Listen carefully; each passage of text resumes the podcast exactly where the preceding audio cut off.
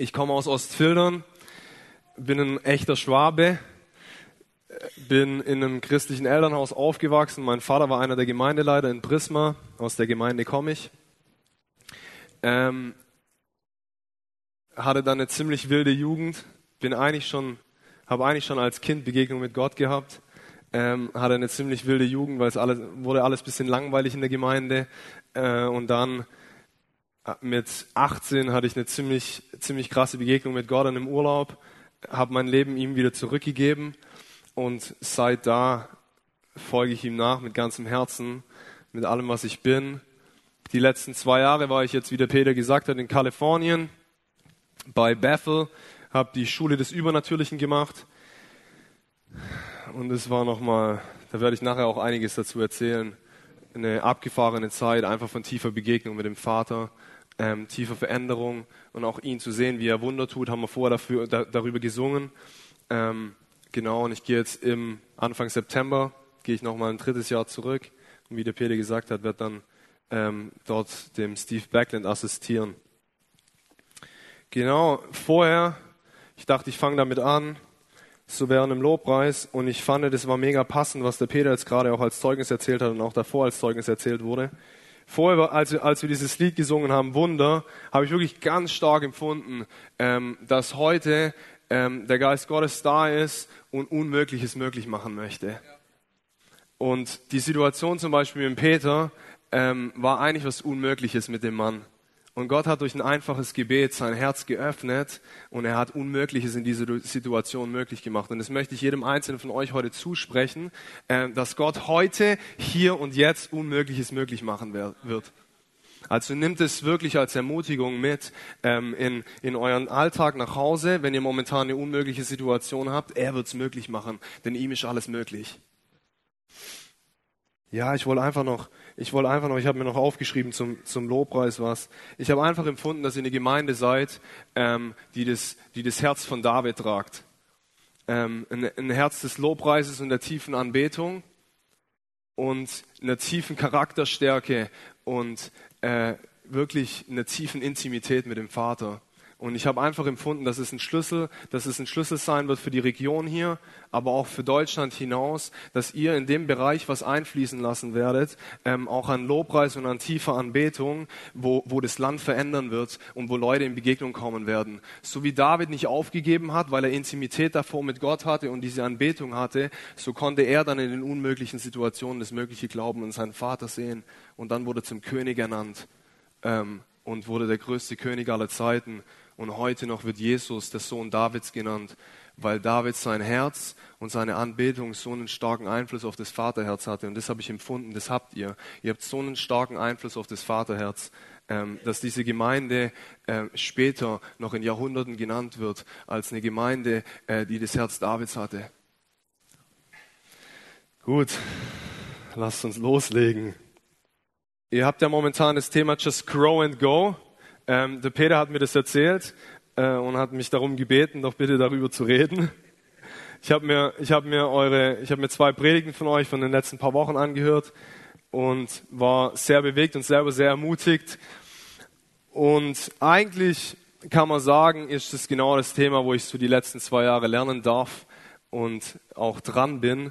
Deswegen, ich möchte euch einfach in einen persönlichen Prozess mit reinnehmen, ähm, wie, was ich gelernt habe, wo ich momentan immer noch drin stecke ähm, und wo ich Schritt für Schritt weitergehe. Ähm, und zwar war das erste, was ich mir, was ich mich gefragt habe, was heißt eigentlich just grow and go? Ganz einfach gesagt auf Deutsch, wachse und dann gehe. Und dann habe ich mir gedacht, ja, hm, in was soll ich wachsen? Und dann in was gehen?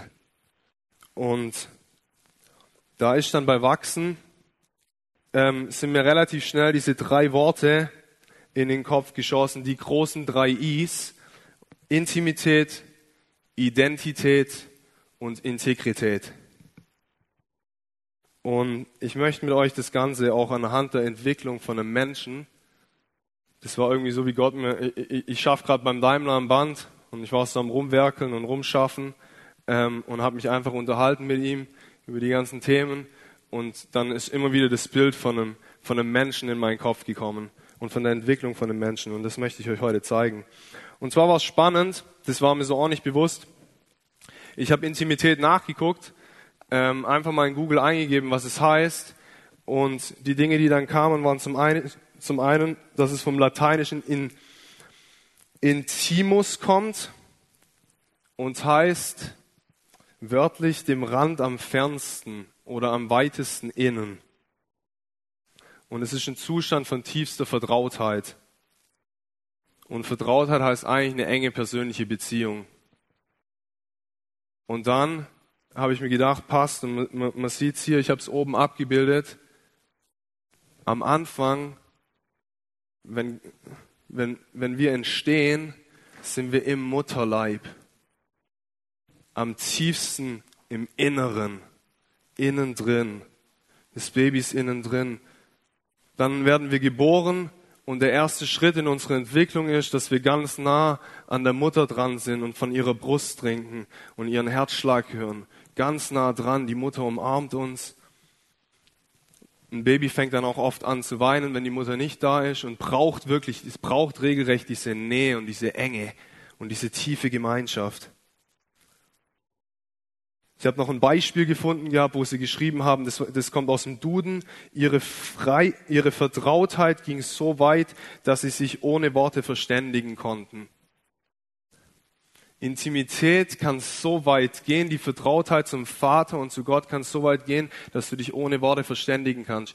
Ist bestimmt schon mal aufgefallen, wenn dein Ehepartner oder ein guter Freund anruft und du hörst, den, du hörst nur den ersten Ton, die Person sagt noch nicht mal gar nicht so viel und sofort erkennst du an der Stimme, oh, das ist der Peter. Oder bei meiner Mutter ist das ganz oft so. Ich rufe selbst von USA an, die sieht mich nicht, sie sieht keine Nummer und sagt sofort, Yannick, bist du's? Oder vielleicht geht es sogar so weit, dass dein, dass dein Partner nach Hause kommt oder deine Kinder nach Hause kommen und an dem Laufschritt, wie die Person läuft, ohne dass du sie siehst, weißt du schon, wer es ist.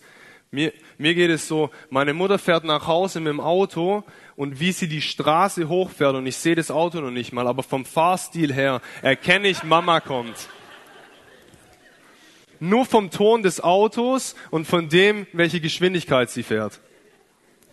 Das ist Intimität, tiefste Vertrautheit. So.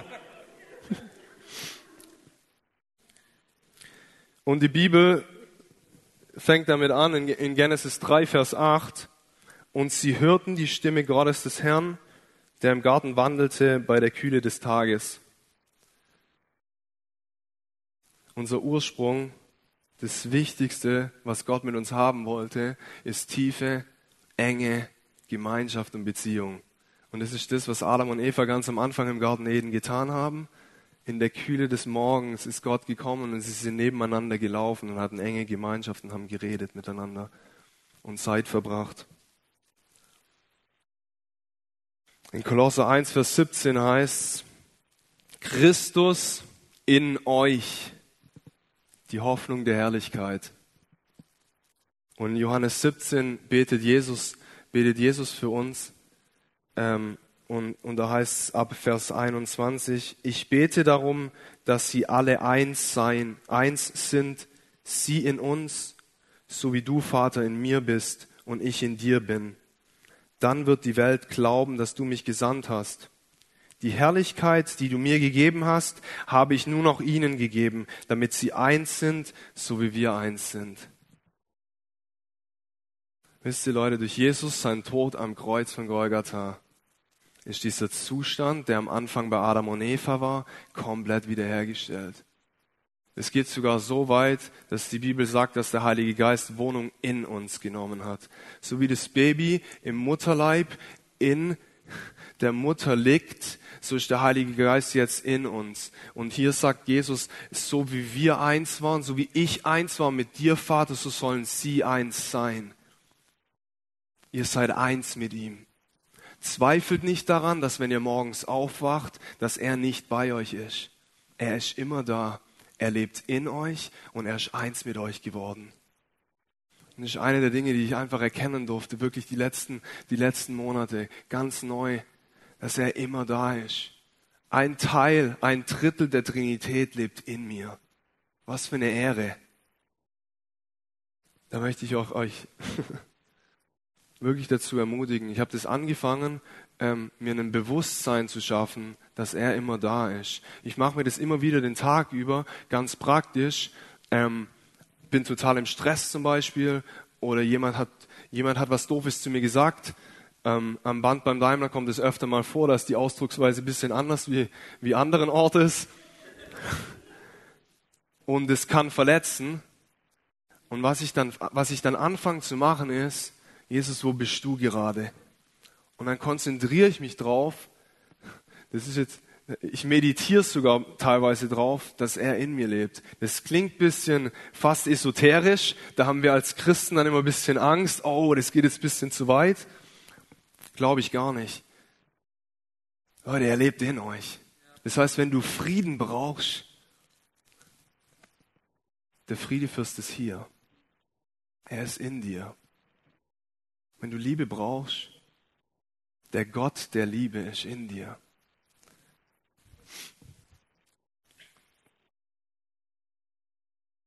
So, der zweite Punkt war die Identität. Und das fand ich jetzt wirklich abgefahren, weil es mir so überhaupt gar nicht bewusst war. Ich habe das nachgeguckt und im Lateinischen heißt es idem und es heißt derselbe oder dasselbe. Identität bedeutet, du bist derselbe, und es sagt die Bibel, du bist derselbe wie Jesus. Du bist derselbe wie Gott. Wir sind geschaffen in seinem Ebenbild. Das heißt Identität. Und dann heißt es im Duden, ähm, die Echtheit einer Person oder Sache, eine völlige Übereinstimmung mit dem, was sie ist oder als was sie bezeichnet wird. Oder sogar eine völlige Übereinstimmung mit jemandem, eine Gleichheit. Unsere Übereinstimmung ist, dass wir so sind wie der Vater. Ich habe das hier auch nochmal auf, auf Bildern dargestellt. Auf dem linken Bild ist der Vater und der Sohn hinten auf einem Tandem angeschlossen und fährt erstmal hinterher. Und dann auf dem rechten Bild ist es schon so, der Sohn fährt alleine auf seinem Fahrrad und fährt schon teilweise voraus. Das ist in der kindlichen Entwicklung ist das, ist das ziemlich ähnlich. Was passiert ist, was macht ein Kind? Ein Kind bekommt die Identität daher, den Vater und die Mutter zu beobachten und zu sehen, was der Vater und die Mutter tun. So lernt ein Kind zu laufen, so lernt ein Kind zu reden. Es spricht einfach nach, was der Vater sagt, was die Mutter sagt und es folgt einfach nach und was passiert ist, das sagt man ja dann auch, da gibt es das Sprichwort, der Apfel fällt nicht weit vom Stamm. Man wird ähnlich wie die Eltern, ähnlich wie sein Vorbild. Und so ist es mit Gott. Das hatte Jona vorher, glaube ich, auch gesagt. In der Anbetung, wenn wir ihn anbeten, werden wir in sein Angesicht verändert und ihm gleicher und ihm ähnlicher. In 2. Korinther 5, Vers 17 heißt es, darum ist jemand in Christus, so ist er eine neue Kreatur. Das Alte ist vergangen, siehe, Neues ist geworden. Du bist eine komplett neue Kreatur, gleichgemacht wie Jesus, gerecht besprochen am Kreuz von Golgatha, komplett freigesprochen, komplett frei von Sünde das heißt im Wort Gottes, wir sind mit begraben, mit Jesus zusammen, als Jesus begraben, wir sind erst mit gekreuzigt, als Jesus gekreuzigt wurde, dann wurden wir mit begraben, als Jesus begraben wurde, und dann sind wir mit auferstanden als eine neue Kreatur. Komplett frei von jeder Furcht, komplett frei von jeder Sünde, komplett frei von jedem Fehler. Du bist jetzt in einer perfekten Beziehung mit dem Vater. Wenn Gott dich sieht und wenn Gott mich sieht, was er letzten Endes jetzt sieht, ist Jesus Christus.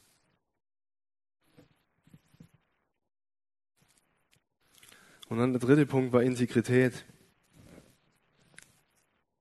Kommt vom lateinischen Integritas, was unversehrt heißt, intakt heißt oder vollständig.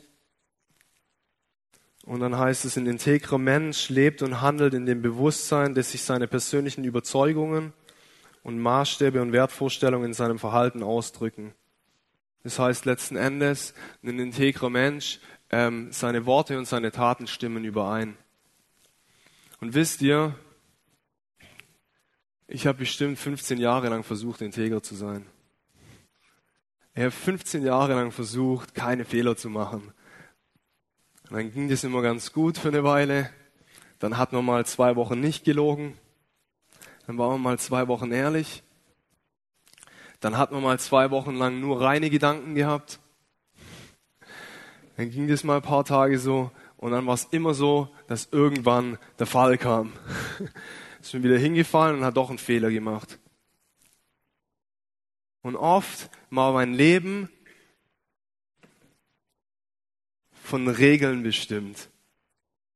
Ich muss integer leben, weil das ist, was die Bibel sagt. Ich soll das und das und das und das nicht machen, weil das ist das, was die Bibel sagt. Aber als ich angefangen habe, mehr Zeit mit dem Vater zu verbringen und wirklich ihn erkennen zu dürfen und ihn erleben zu dürfen, dieser erste Schritt, die Intimität.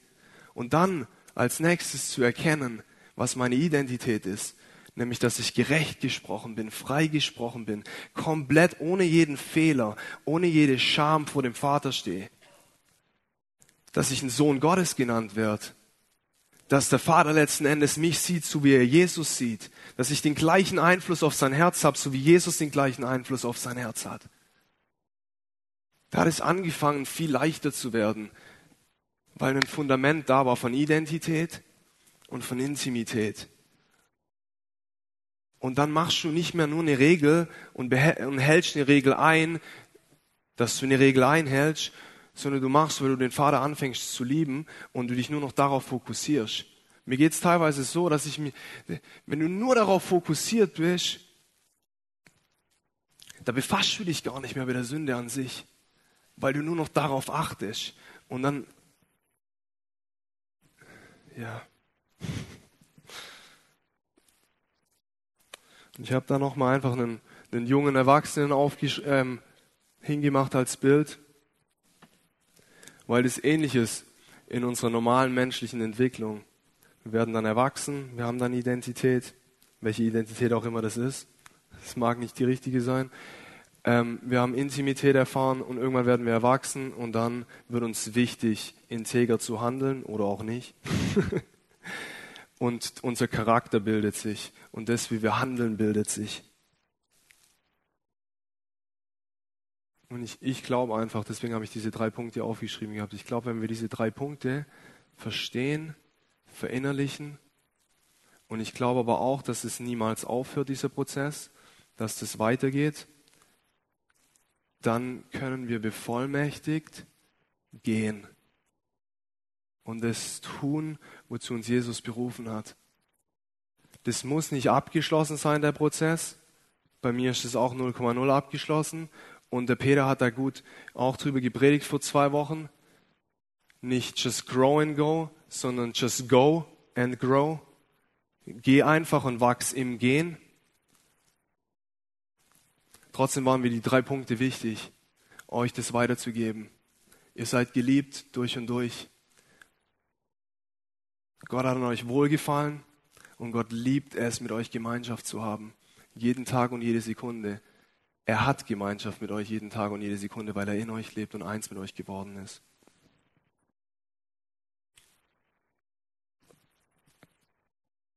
Ja, und dann kommen wir jetzt zum Teil gehen. Die erste Bibelstelle, die mir dazu eingefallen ist, ist Matthäus 5, ähm, von Vers 13 bis 16. Ich habe es auf der Folie ein bisschen runtergekürzt. Und ihr kennt die bestimmt alle und habt die schon hundertfach gehört. Ich lese trotzdem einfach mal vor. Ihr seid das Salz der Erde. Wenn aber das Salz fade geworden ist, womit, es, womit soll es gesalzen werden? Es taugt zu nichts mehr, als hinausgeworfen und von den Menschen zertreten zu werden. Ihr seid das Licht der Welt. Eine Stadt, die oben auf dem Berg liegt, kann nicht verborgen sein. Man zündet auch nicht eine Lampe an und setzt sich unter den Scheffel, sondern auf das Lampengestell und sie leuchtet alle, die im Haus sind. so soll auch euer Licht leuchten vor den Menschen, damit sie eure guten Werke sehen und euren Vater, der im Himmel ist, verherrlichen. Du bist das Salz der Welt. Du bist das Licht der Welt.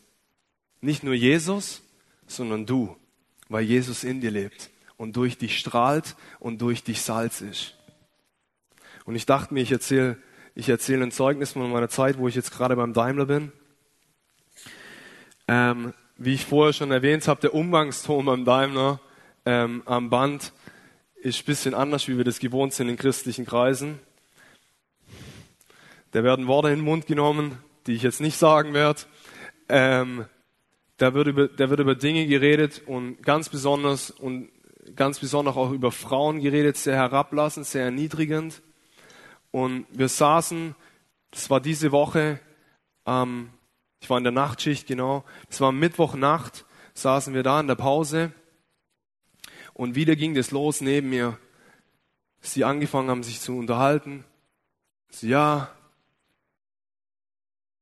müssen wir uns mal wieder eine Prostituierte holen. Es wird mal wieder Zeit. Und dann ging es so weiter und es hat sich richtig hochgesteigert. Und die haben sich darüber unterhalten. Die Ausdrucksweise wurde sehr herablassend. Und dann haut mich einer an von der Seite und sagt so, geh Janik, die Frauen in den USA, die sind schon geil. Aber Prostitution ist ja nicht, äh, ist ja nicht legal dort, gell? Machst auch, oder? Und dann ist mir fast der Kragen geplatzt. Davor war es schon so, ich dachte so, Herr, wie kriegt man das geregelt? Wie kann man Einfluss nehmen auf so eine Situation? Und dann war es wie der Heilige Geist, der aus mir redet. Habe ich ihn konfrontiert und gesagt, nee, ganz ehrlich, nein, es ist nicht so, wie ich lebe. Ich glaube nicht daran, dass wir Sex vor einer Ehe haben. Ich glaube, dass wir Sex in der Ehe haben sollen, in einem geschützten Rahmen. Ich glaube, dass Kinder in einem geschützten Rahmen aufwachsen sollen. Und ich glaube, dass Prostitution was Erniedrigendes ist, nur eine Frau, wo wir nur eine Lust befriedigen ähm, und nur was nachgehen und eigentlich letztendlich komplett selbstsüchtig sind. Und habe noch ein paar weitere Sachen gesagt und bin noch tiefer reingegangen. Und er saß nur noch neben mir da und ihm ist die Kinnlade komplett runtergefallen. Und dann war das Lustige, ich war fertig mit meinem Plädoyer und ein Türke, der gegenüber mir sitzt, fängt plötzlich an und sagt, Herr Janik, finde ich voll gut, was du sagst. Das sehe ich auch so. Ich habe meine Frau geheiratet mit 19 Jahren und seit da bin ich immer meiner Frau treu.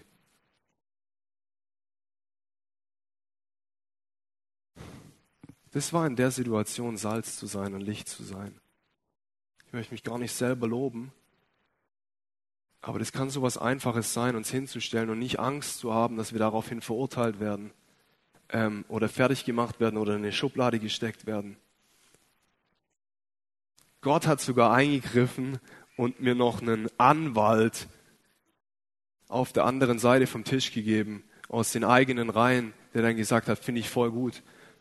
Der kam eine Stunde später in der nächsten Pause nochmal auf mich zu und fängt an mit mir zu reden und sagen, hey Janik, ich finde es richtig gut, was du da gesagt hast. Es hat mich voll bewegt.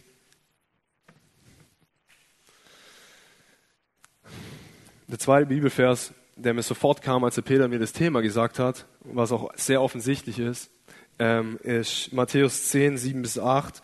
Und zwar steht da, geht und verkündet, das Himmelreich ist nahe. Heilt Kranke, weckt Tote auf, macht Aussätzige rein, treibt Dämonen aus. Was ihr umsonst bekommen habt, das gebt umsonst weiter. Geht und verkündet das Evangelium. In dem Moment beim Daimler war das Evangelium das, dass ich mich hingestellt habe und gesagt habe, nein, Jesus liebt die Frauen. Und so kann man nicht umgehen. Das kann es nicht sein. Und dann heißt, halt die Kranken weg, die Toten auf, macht die Aussätzigen rein und treibt die Dämonen aus. Ich möchte einfach noch ein paar. Ich bin, ich bin ein absoluter Fan von Zeugnissen. Mich hat es vorher richtig gefreut, dass ihr Zeugnisse einbaut in, in eurem Gottesdienst. Weil was bei Zeugnissen passiert und was die Bibel sagt in Offenbarung 19, Vers 10 ist, das Zeugnis von Jesu Christi ist der Geist der Prophetie. Das heißt, wenn du ein Zeugnis gibst von dem, was Jesus tut in deinem Leben, dann prophezeist du in die Zukunft, dass er es wieder tun soll. Das Volk Israel hatte eine absolut tiefe Kultur von Zeugnissen. Gott hat von ihnen sogar verlangt, schreibt die Taten auf, die ich in eurem Leben tue. Daraufhin ist das Alte Testament entstanden, unter anderem, weil die die Taten aufgeschrieben haben, die Gott getan hat, die großen Taten, dass sich die nächsten Generationen wieder daran erinnern können ähm, und Gott wieder Dinge tun kann.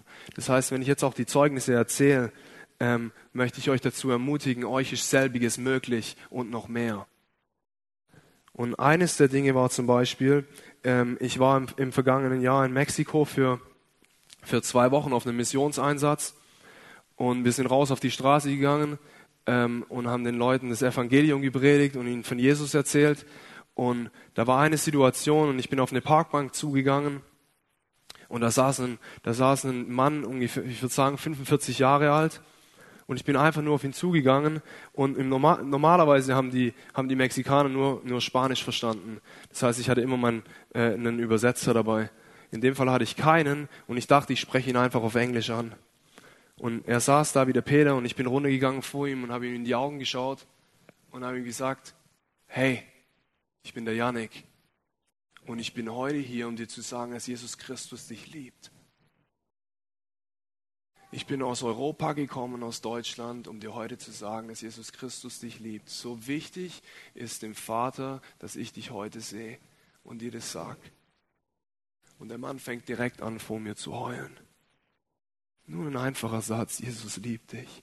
Er fängt an, komplett zu heulen. Ihm laufen die Tränen runter. Ich sitze da, mir laufen die Tränen runter. Und beide von uns haben eine Begegnung mit dem Vater.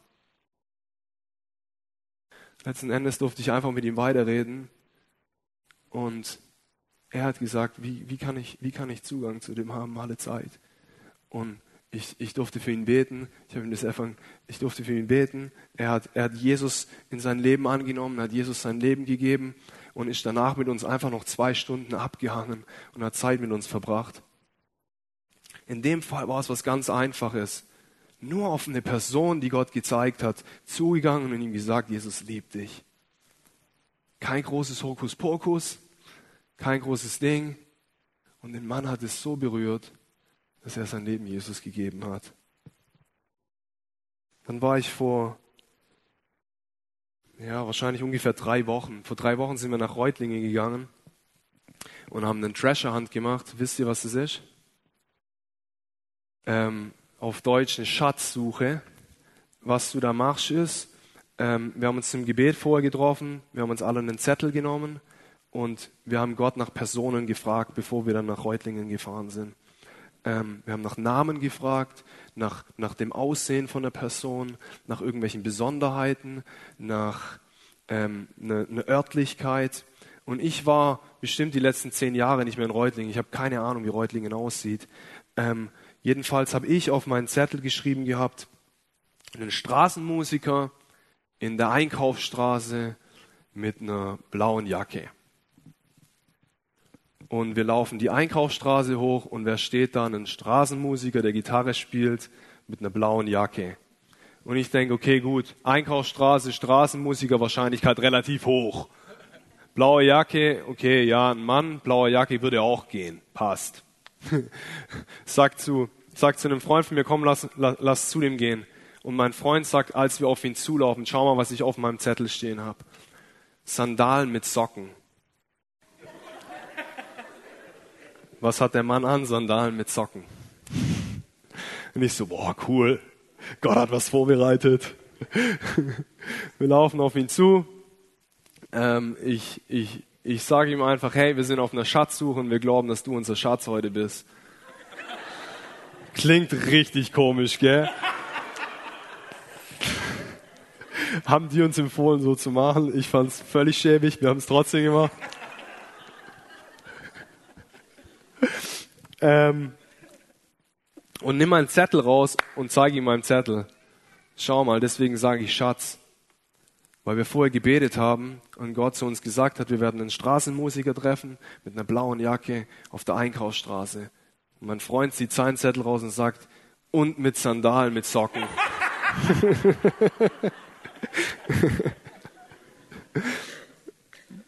Und dann kommen wir ins Gespräch mit ihm und relativ schnell fängt er an, sein Herz auszuschütten.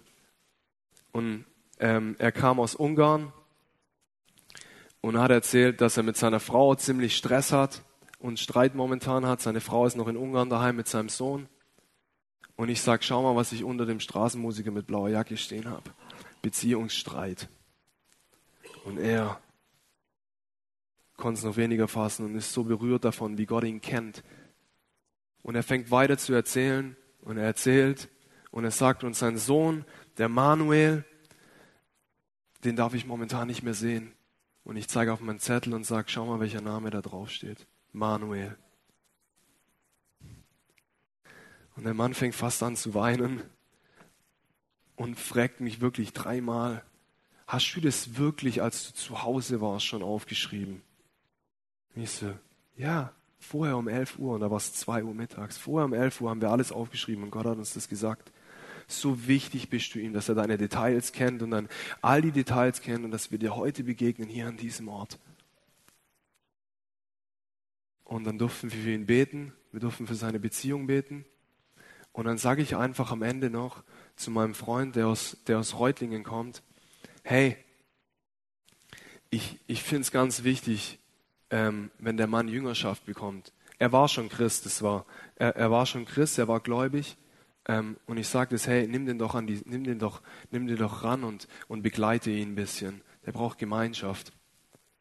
Und dann fängt der Mann fast an auszuflippen. Wieder so eine Kleinigkeit. Und sagt, das ist so krass. Das ist so krass. Vor zwei Wochen stand ich unter Unterführung und habe Gitarre gespielt. Und plötzlich hatte ich den Gedanken, ich sollte mal in so eine Halleluja-Gemeinde gehen. Und jetzt triffst du uns heute, erzählst mir all die Details und was so ist, ist, dass jemand kommt, der mich einlädt in eine Halleluja-Gemeinde. Und dann wurde ihm klar, dass es nicht nur ein Gedanke war, den er hatte zwei Wochen davor, sondern Gott, der zu ihm geredet hat. Und der, der sich dann als treu erwiesen hat und ihm begegnet ist. Oh, Gott ist so gut. Wisst ihr, das war nichts Kompliziertes, wie wir das aufgeschrieben haben. Kein Spaß. Ich habe meine ersten Gedanken aufgeschrieben. Ich habe einfach irgendwas aufgeschrieben auf den Zettel. Ich dachte so, ja gut, schauen wir mal. Jetzt habe ich noch ein, jetzt habe ich noch ein letztes Zeugnis, auch aus Mexiko. Mexiko war so eine abgefahrene Zeit, Leute, ich sag's euch. Wenn du nicht glaubst, dass Gott heilt heute noch, ich kann dir mit Sicherheit 200 Zeugnisse erzählen, wo massive Wunder bei Leuten auf der Straße geschehen ist und passiert ist. Und einer der Momente war, wir waren in einer Einkaufsstraße und haben, haben Essen ausgeteilt und ein bisschen was zu trinken mitgebracht und den Menschen Essen und Trinken gegeben. Und für den einen oder anderen auf den Parkbänken in der, in der Straße, in der Straße gebetet. Und kleinere Sachen sind passiert, dass einer ähm, seine Rückenschmerzen zurückgegangen sind und er weniger Rückenschmerzen hatte. Der andere ist ziemlich gehumpelt mit seinem Knie und wir, haben, wir, haben, wir durften für ihn beten und ähm, das wurde auch besser. Und dann ist ein Mann runtergelaufen, die Straße. Und was ich in Mexiko oft gemacht habe, ist, ich habe geschaut, ähm, ich habe geschaut nach irgendeiner Äußerlichkeit, wo man halt erkennen kann, dass jemand krank ist, dass ich sie ansprechen kann, ob ich für sie beten darf. Der Mann läuft aber richtig schön, gerade, sieht gar nichts. Aber irgendwie habe ich empfunden, der Heilige Geist zieht mich hin zu ihm. Und ich bin einfach auf ihn zugegangen und ähm, mein, mein Spanisch, ich kann vier Sätze. Mein Name ist Janek. Ähm, kann ich für dich beten? Äh, hast, du, hast du Schmerzen in deinem Körper? Und dann habe ich nur noch auf Englisch gesagt, watch, habe meine Hand aufgelegt und habe gesagt auf Spanisch, sei geheilt in Jesu Namen. Und dann sind im Normalfall die Kinnladen runtergekracht, weil irgendwas in ihrem Körper passiert ist. Und so war das bei dem Mann auch. Ich habe ihn angesprochen, hey, ich bin der Janik, ich komme aus Deutschland. Hast du irgendwelche Schmerzen in deinem Körper? Sagt er nein. Dann kam ein Übersetzer dazu und fragt ihn dann, nachdem mein Spanisch nur so wenig war und ich nicht weiter wusste, fragt ihn dann, ob er sonst irgendwas hat, wofür wir beten können. Und er zeigt auf sein rechtes Ohr und sagt, hier, ich hatte vor, ich hatte vor fünf Jahren einen Autounfall. Ähm, ich wurde von der rechten Seite erwischt mit dem Auto und mein komplettes Ohr ähm, das war richtig, das war so halb zugewachsen, aber nur so ein kleines Loch in der Mitte vom Ohr. Ähm, und ich bin komplett taub auf meinem rechten Ohr. Ich kann seit dem Autounfall nichts mehr hören. Mein komplettes Ohr ist zerstört. Ich so, ja gut, das ist doch ein Grund, wofür wir beten können. Und wir, wir testen es aus, ähm, stehen so einen Meter von ihm weg, heben sein linkes Ohr zu, heben seine Augen zu und fangen an, zu ihm zu reden. Und er hat wirklich null reagiert. 0,0, hat gar nichts verstanden. Ähm, und dann habe ich gesagt, okay, jetzt machen wir Folgendes zu, zu, zu dem, der übersetzt hat. Ich werde weglaufen, 10 Meter, und werde dann, äh, du wirst in der Zwischenzeit beten, kurz für ihn einen Satz, einfach nur sei geheilt in Jesu Namen. Und dann werde ich von 10 Meter Entfernung eine Zahl auf Spanisch sagen. Du hebst sein anderes Ohr zu und seine Augen zu und mal schauen, mal schauen, ob er was hört. Ich laufe weg. Er betet kurz für ihn, sei geheilt in Jesu Namen. Ich stehe weg, ungefähr drüben da an der Wand und ruf rüber in dieser Lautstärke, Dress.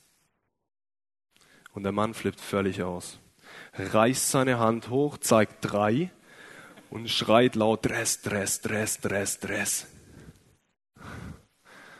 Gott heilt Taube heute noch. Oh. Herr Jesus.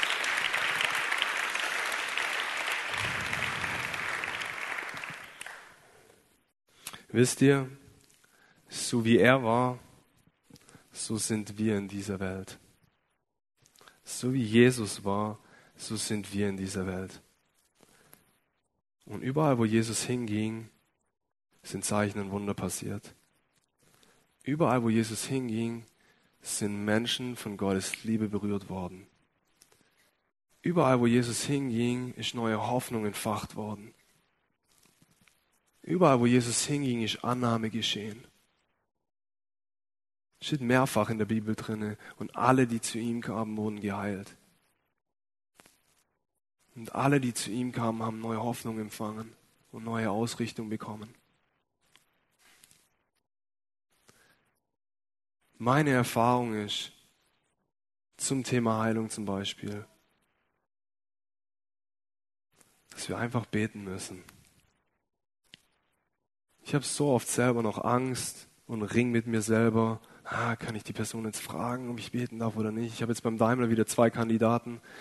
Ähm, der eine, der Arthrose hat in der Hüfte. Ich habe seitdem noch nicht über mein Herz gebracht, ihn zu fragen. Aber eigentlich so bescheuert. Was haben wir zu verlieren? Was ist, wenn der junge Mann beim Daimler seine Hüfte geheilt wird und er fängt an, der kompletten Abteilung davon zu erzählen? Dass er zwei Monate lang nicht laufen konnte und der Yannick spricht ein einfaches Gebet ähm, und jetzt kann er sich vollständig bewegen. Und die ganzen Leute erkennen in der Abteilung, wow, Gott ist lebendig. Unser Gott ist lebendig. Unser Gott ist real. Und ich glaube einfach, auch zum Thema Gehen, deswegen finde ich dieses Thema so gut, ich glaube einfach, dass ein Zeitalter gekommen ist und wenn wir Erweckung sehen wollen in Deutschland und in Europa, dann wird es nicht, nicht funktionieren, nur tolle Worte zu wählen und gute Dinge den Leuten zu erzählen, sondern ich glaube, das Evangelium muss mit Kraft bestätigt werden durch solche Taten, durch solche Zeichen und durch solche Wunder. Weil was die Welt zur Verfügung hat für uns, es gibt Gruppen, die bessere Gemeinschaft, wie wir leben, eventuell vielleicht. Die, es gibt Gruppen, die vielleicht sogar einen besseren Zusammenhalt haben. Aber was diese Gruppen nicht haben, ist einen lebendigen Gott, der wirklich lebendig ist. Deswegen, ich ermutige euch einfach, geht und vertraut darauf, dass er durch eure Hände und durch eure Worte Atmosphären verändert und Situationen verändert und Menschen tief berührt und heilt und reinigt, Hoffnung gibt, Aufwehr baut. Wisst ihr, wie ich am Anfang gesagt habe, wir sind eins mit ihm. Ein Drittel der Dreieinigkeit lebt in uns, der Heilige Geist. Zweifelt nicht daran, dass er nicht da ist. zweifelt nicht daran, dass er nicht durch euch wirkt. Er wirkt durch euch. Wenn du ihm eine Situation gibst, wo er wirken kann,